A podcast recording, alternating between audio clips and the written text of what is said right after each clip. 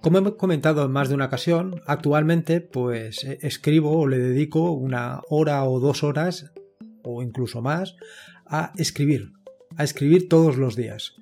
Con lo cual, para mí, tener una herramienta que sea realmente productiva, una herramienta que me permita hacer esto y invertir todo el tiempo, todo el esfuerzo únicamente y exclusivamente en escribir, pues es muy importante. Recuerdo mis comienzos por allá por Microsoft Word, para pasarme posteriormente a LibreOffice y ser en los últimos años, en los últimos dos o tres años, donde BIM ha sido el que ha partido por completo la pana, el que ha dado la vuelta a la tortilla, el que lo ha revolucionado todo. Ha conseguido exprimir al máximo cada uno de los de las pulsaciones que ejerzo sobre el teclado. Es así, es así de sencillo. Y no solamente para la edición de código, que también, sino para simplemente escribir, escribir texto, escribir artículos. Cada uno de los artículos que puedes leer en atareado.es, cada uno de los em, guiones que aparecen en los podcasts, todo lo que aparece en los vídeos, todo eso está eh, de la mano de BIM, lo cual me permite ser mucho más productivo. Pero no solamente de la mano de BIM, sino que aquí también le tengo que dar las gracias a un lenguaje de marcado como es Markdown, que me permite, pues, precisamente eso, preocuparme de escribir texto y no tanto del el formato del el continente que envuelve ese contenido, ese texto que yo te quiero ofrecer. Evidentemente, eh, aprender BIM no es gratuito, aprender BIM pues lleva su tiempo y su dedicación. Y en este sentido, pues, y aprovechando que estamos acercándonos a las vacaciones estivales, a lo mejor quieres eh, meter una nueva habilidad dentro de tu cajón de habilidades. Y esta puede ser BIM. Así que te voy a ofrecer una serie de recursos por si quieres investigar en ellos.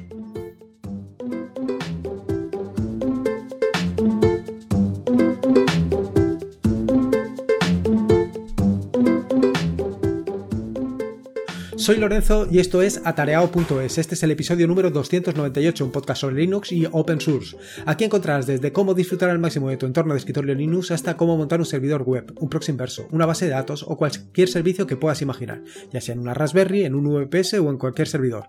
Vamos, cualquier cosa que quieras hacer con Linux, incluso si te quieres dedicar a la escritura, seguro que la encontrarás aquí.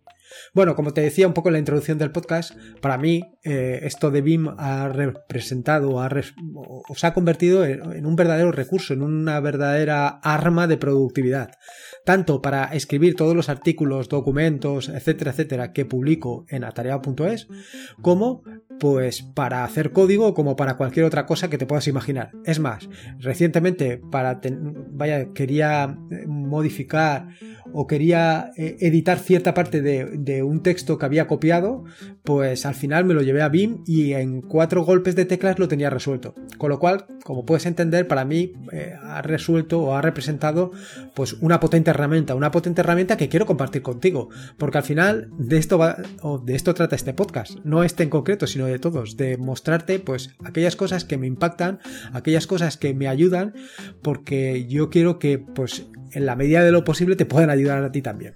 Así que, pues como te decía, eh, aprovechando que llegamos al verano y que a lo mejor quieres aprender una nueva cosa, quieres añadir alguna habilidad nueva a tu conjunto de habilidades, pues es una buena oportunidad para aprender BIM. Y en este sentido, pues te traigo una docena, una docena no, me he pasado, cinco o seis recursos que por lo menos le puedes echar un vistazo y ver si te pueden eh, ayudar o no.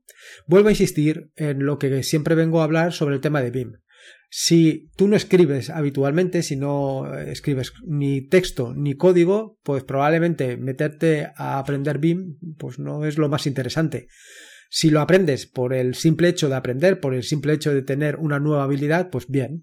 Pero si lo que quieres es sacarle productividad, pues y solamente le vas a dedicar 15 minutos al día a escribir o, o incluso menos, no le dediques tiempo a BIM. Dedícale tiempo a lo que tú consideres más, más oportuno, por supuesto.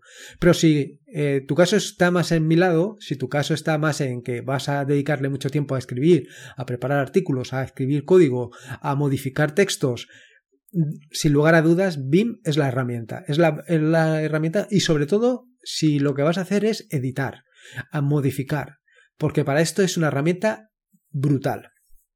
Así que sin más dilación y no quiero enrollarme más, voy directo al turrón. Quiero contarte exactamente lo que te interesa y es algunos recursos para que ayudarte. El primero de los recursos seguro que te va a encantar. El, primero de los recursos seguro que te va a encantar porque eh, es una manera muy cómoda, muy práctica y además divertida de aprender, de meterte en este mundo de BIM. Y es que una de las cosas más curiosas que tienes con BIM es el tema del teclado. Básicamente, eh, con BIM no utilizas las teclas de cursor. Vaya, no debes de utilizarlas. En general, incluso hay muchos autores o incluso encontrarás artículos, eh, vídeos donde te recomiendan que si lo que quieres hacer es aprender de verdad BIM, lo que tienes que eh, hacer es anular esas teclas de cursor. Es decir, que cuando aprietes las teclas de cursor, pues no te muevas, no, no, no hagan nada, no realicen ninguna actividad. Esto que te puede parecer una tontería, pues no lo es tanto. Y no lo es tanto en tanto en cuanto eh, lo que vas a hacer es cuando utilizas las teclas de cursor, mover tus manos, desplazar tus manos del teclado, sacar tus manos del teclado para llevarlas hasta las teclas de cursor. Sí, esos son unos milisegundos, pero al final ese gesto, sumado a otro gesto y otro gesto y otro gesto, pues hacen que pierdas mucho tiempo. Yo actualmente, eh, con el teclado que tengo, tengo las muñecas apoyadas en el teclado y no muevo las muñecas nunca de encima del teclado. Y se nota muchísimo. Es más, eh, he tenido que eh, dado que en este teclado no tiene ni siquiera teclas de cursor, he tenido que hacer algún tipo de combinación para poder, en determinadas circunstancias, poder utilizar HJKL en combinación con otras teclas para poder desplazarme. Porque eso sí, lo que sí que te puedo decir es que eh, me he acostumbrado tanto al uso de HJKL que de vez en cuando, eh, cuando estoy en otro teclado, eh, monto algún guirigay que otro. Bueno, como te decía, Beam Adventures es un juego, un juego pues de estos de aventuras, que lo que parte es de un usuario o de un personaje donde tiene muy pocas habilidades. Esas pocas habilidades son moverse para arriba, para abajo, para la izquierda y para la derecha. Vaya, utilizando básicamente HJKL. Y además te recomiendan que utilices HJKL. La cuestión es que conforme vas avanzando en el juego, conforme vas adquiriendo nuevas habilidades, pues puedes hacer nuevas operaciones, puedes hacer cosas diferentes, puedes ganar y convertirte en un verdadero experto, en un verdadero maestro de, em, de BIM. En este sentido, te recomiendo precisamente que empieces por este recurso, que le des una oportunidad a este recurso y que le des una oportunidad a este recurso porque te va a ayudar a, moverte. Eh, esto te lo diría en combinación con quizá BIM Tutor del que te hablaré más adelante, porque es importante también que sepas mm, las mm, teclas y los movimientos básicos, los atajos de teclado básicos que tienes que utilizar con BIM. Pero una vez los conozcas, yo me metería a fondo a intentar utilizar este juego, a utilizar BIM Adventures, a avanzar lo máximo posible y verás que pues poco a poco te vas acostumbrando a esos atajos de teclado, a, esas, a esos movimientos eh, un tanto curiosos y especiales que tienen estas herramientas. Vaya, el juego, como te digo, es tremendamente sencillo. Simplemente inicias el juego con única y exclusivamente las, em, opciones de moverte hacia arriba, hacia abajo, a izquierda y derecha, con HJKL. Y poco a poco, pues vas avanzando, vas avanzando, vas avanzando conforme vas adquiriendo esas nuevas características. Decirte que, igual que pasa con BIM, en el caso de BIM Adventures, eh, tienes la ayuda en dos puntos help. De manera que con dos puntos help puedes obtener la ayuda de cómo funciona este juego. Pero vamos, ya te digo que es tremendamente sencillo. La siguiente, el siguiente de los recursos que te quiero hablar o que te quiero recomendar es BIM Tutor. Y es que BIM Tutor al final viene también directamente con BIM, con lo cual es una manera muy sencilla de aprender a utilizar BIM. Indicarte que tanto BIM Tutor como BIM, o sea, más que indicarte es recomendarte lo que te he dicho anteriormente, y es que combines ambos ambas actividades, la de Bean Adventures con la de Bean Tutor, o hacer quizá a lo mejor primero la de Bean Tutor, que al final se trata de un tutorial de entre 25 y 30 minutos, dependiendo de, como te digo, dependiendo de los conocimientos previos que tengas de BIM, pues en 25 o 30 minutos ya te has liquidado lo de BIM Tutor. Y a lo mejor sería el momento de adentrarte con BIM Adventures. No lo sé, no sé exactamente cuál es la mejor de las combinaciones. Pero desde luego, eh, estas dos, estos dos recursos, yo los consumiría sin lugar a dudas. Les sacaría el máximo partido. Porque te permite, pues, ir avanzando en el conocimiento y profundizar un poco en, cómo trabajar y cómo gestionar con BIM. Estos son solamente unos primeros pasos, porque luego conforme vayas creciendo en el uso de BIM te darás cuenta de que necesitas más cosas. Quieres hacer las cosas más rápidas, quieres ser más efectivo, quieres hacer eh, más cosas con menos pulsaciones de teclas. En este punto, recordarte que, además de lo que te he contado anteriormente, igual que sucedía con BIM Adventures, también en BIM tienes la posibilidad de la ayuda. Y la posibilidad de la ayuda en BIM es muy grande. Simplemente tienes que utilizar dos puntos help y ahí tienes la ayuda para lo que consideres. Y te puedo decir que la ayuda está muy bien y te da mucha, mucha, mucha información. Es cuestión de ir poco a poco, digiriéndolo poco a poco, porque si no te vas a atragantar, te lo aseguro. El siguiente de los recursos, BIMcast. Yo de este recurso te puedo decir que he visto algunos vídeos, no los he visto todos, ni mucho menos, y normalmente se tratan de vídeos bueno, eh, en Beamcast hay vídeos, hay artículos, hay un poco de todo.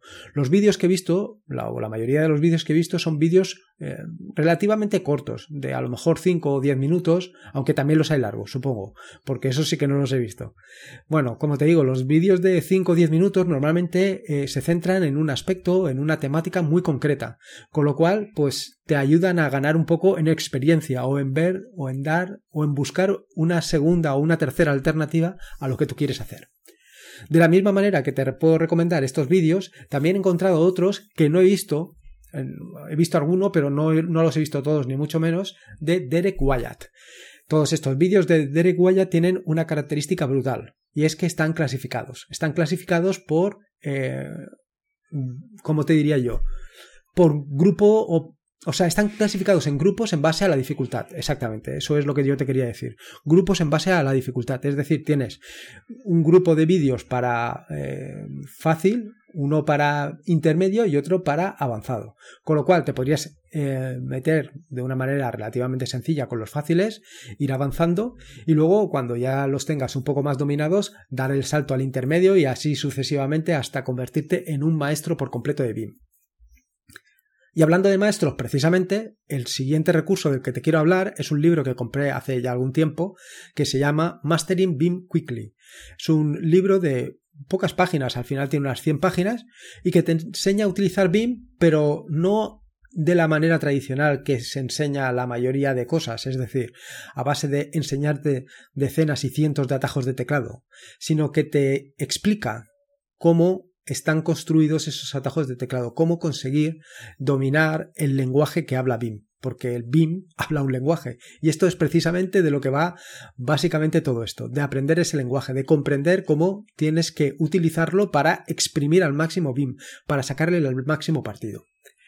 Mastering Beam, yo es una recomendación, yo lo he estado, o sea, lo, he leído, lo tengo de cabecera para intentar sacarle el máximo partido posible y es una recomendación, yo creo que muy acertada. Por otro lado, eh, decirte también que, eh, y se me había olvidado, a ver si lo puedo recuperar, lo dejaré en las notas del podcast. Sigo un par de cuentas, no sé si son dos o tres cuentas en Twitter, que son muy interesantes. Y son muy interesantes porque eh, te ponen pequeños recursos o pequeñas recomendaciones o pequeños trucos o pequeñas habilidades que puedes ir aprendiendo conforme mm, vas trabajando con BIM. Es decir, lo que haces creo que una vez al día o yo creo que es una vez al día. Yo te diría que es una vez al día, pues hace un tweet, un tweet en el que hace referencia pues a una nueva habilidad, una nueva característica o lo que tú quieras, una nueva forma de hacer algo, una nueva forma de copiar, una forma de desplazarte, todo esto eh, y vas interiorizándolo. Llega un momento en que te das cuenta de que todos esos comentarios, todos esos tweets que van saliendo, pues ya los conoces, con lo cual ya te das cuenta de que has ido ganando en expertise, ya has ido ganando, has ido creciendo, has ido convirtiéndote o aproximándote a ser un maestro en BIM que bueno, yo creo que para ser maestro en BIM hacen falta años y años, bueno, hace falta sobre todo mucha, mucha experiencia, mucho trabajo de, de darle a las teclas utilizando BIM. Otro recurso, ya este recurso es para más adelante, para cuando ya te encuentres un poco más asentado, para que cuando ya manejes el lenguaje de BIM, cuando te muevas con soltura y con facilidad, porque se trata de retos. Se trata de BIM Golf. BIM Golf, que es un juego, eh, bueno, más bien que un juego, yo te diría que es un conjunto de retos. Y es un conjunto de retos porque al final se trata de eh, resolver distintos retos, pero del modo del golf. Es decir, en el golf, cuantos menos golpes das, mejor, pues en el caso de Bing Golf pasa exactamente lo mismo. Cuantos menos, cuantas menos teclas pulses, más posibilidades tienes de ganar. Al final creo recordar que en el momento de preparar el podcast había como unos 521 retos y más de 30.000 jugadores activos, que ya es decir, ¿eh? o sea, que 30.000 jugadores dedicados a, intentar batir el récord de otros, pues es muy interesante. ¿Qué son estos retos? Pues estos retos no tienen más que, eh, por ejemplo, modificar un determinado texto o modificar una determinada líneas de código eh, desde un punto inicial hasta un punto final y comprobar en cuántas pulsaciones, en cuántas teclas, en cuántos eh, movimientos lo haces. Cuantos menos hagas, pues más posibilidades tienes de ser el campeón, de ser el que más arriba está, por lo menos en ese reto. Y como te digo, ahí tienes 521 eh, retos. Como te decía un poco al principio, yo creo que este, precisamente este recurso lo debes de dejar hacia el final, lo debes de empezar a utilizar prácticamente o lo tienes que hacer uso cuando ya tengas algo de dominio de BIM. Y te lo digo porque si no, lo que te vas a encontrar es una frustración. Te vas a encontrar una frustración o te vas a frustrar porque vas a ver que para lo que tú eh, necesitas utilizar más de tropocientas teclas, más de tropocientos atajos de teclado, llega uno y lo hace en una docena. Y esto, pues quieras que no, para alguien competitivo, alguien competitivo como yo, pues es algo realmente frustrante. Yo necesito que si aquel lo, haga en 12, yo lo tengo que hacer en 6. Eso es así. Aunque sea incluso complicado, ¿no? Porque se trata de escribir la palabra esternocleido mastoideo. Es complicado escribir terno, eh, esternocleido mastoideo utilizando menos teclas de las que la palabra es. Pero bueno, todo se andará, todo se andará que en el mundo de BIM todo es posible. Y luego, por último, el último recurso que te quería recomendar son los fondos de pantalla productivos. Hace algún tiempo, eh, vaya, te voy a decir, en el episodio 94 del podcast, hace prácticamente 200 episodios como aquel que dice, o más, eh, hablé sobre los fondos de pantalla productivos. Los fondos de pantalla productivos no son más que pues ponerte atajos de teclado o ayuda directamente en el fondo de pantalla. En este sentido hice un fondo de pantalla para BIM. Además hay otro usuario que me va a perdonar ahora porque no recuerdo exactamente su nombre que también añadió otro recurso, otro fondo de pantalla también dedicado a BIM. Pero igual que estos de BIM también hay de GIMP, de Visual Studio Code, hay creo que hay una docena o, un poco más de fondos de pantalla productivos que vaya, estás mm, perfectamente invitado si quieres a unirte a ellos y dejar allí tu fondo de pantalla para que otros lo puedan utilizar.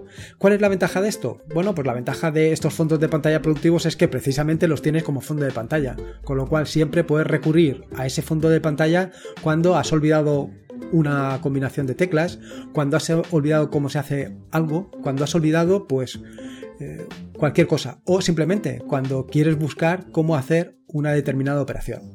Para esto los fondos de pantalla productivos son increíbles porque eh, los tienes siempre ahí hasta que llega un momento que te das cuenta que ya no te hacen falta.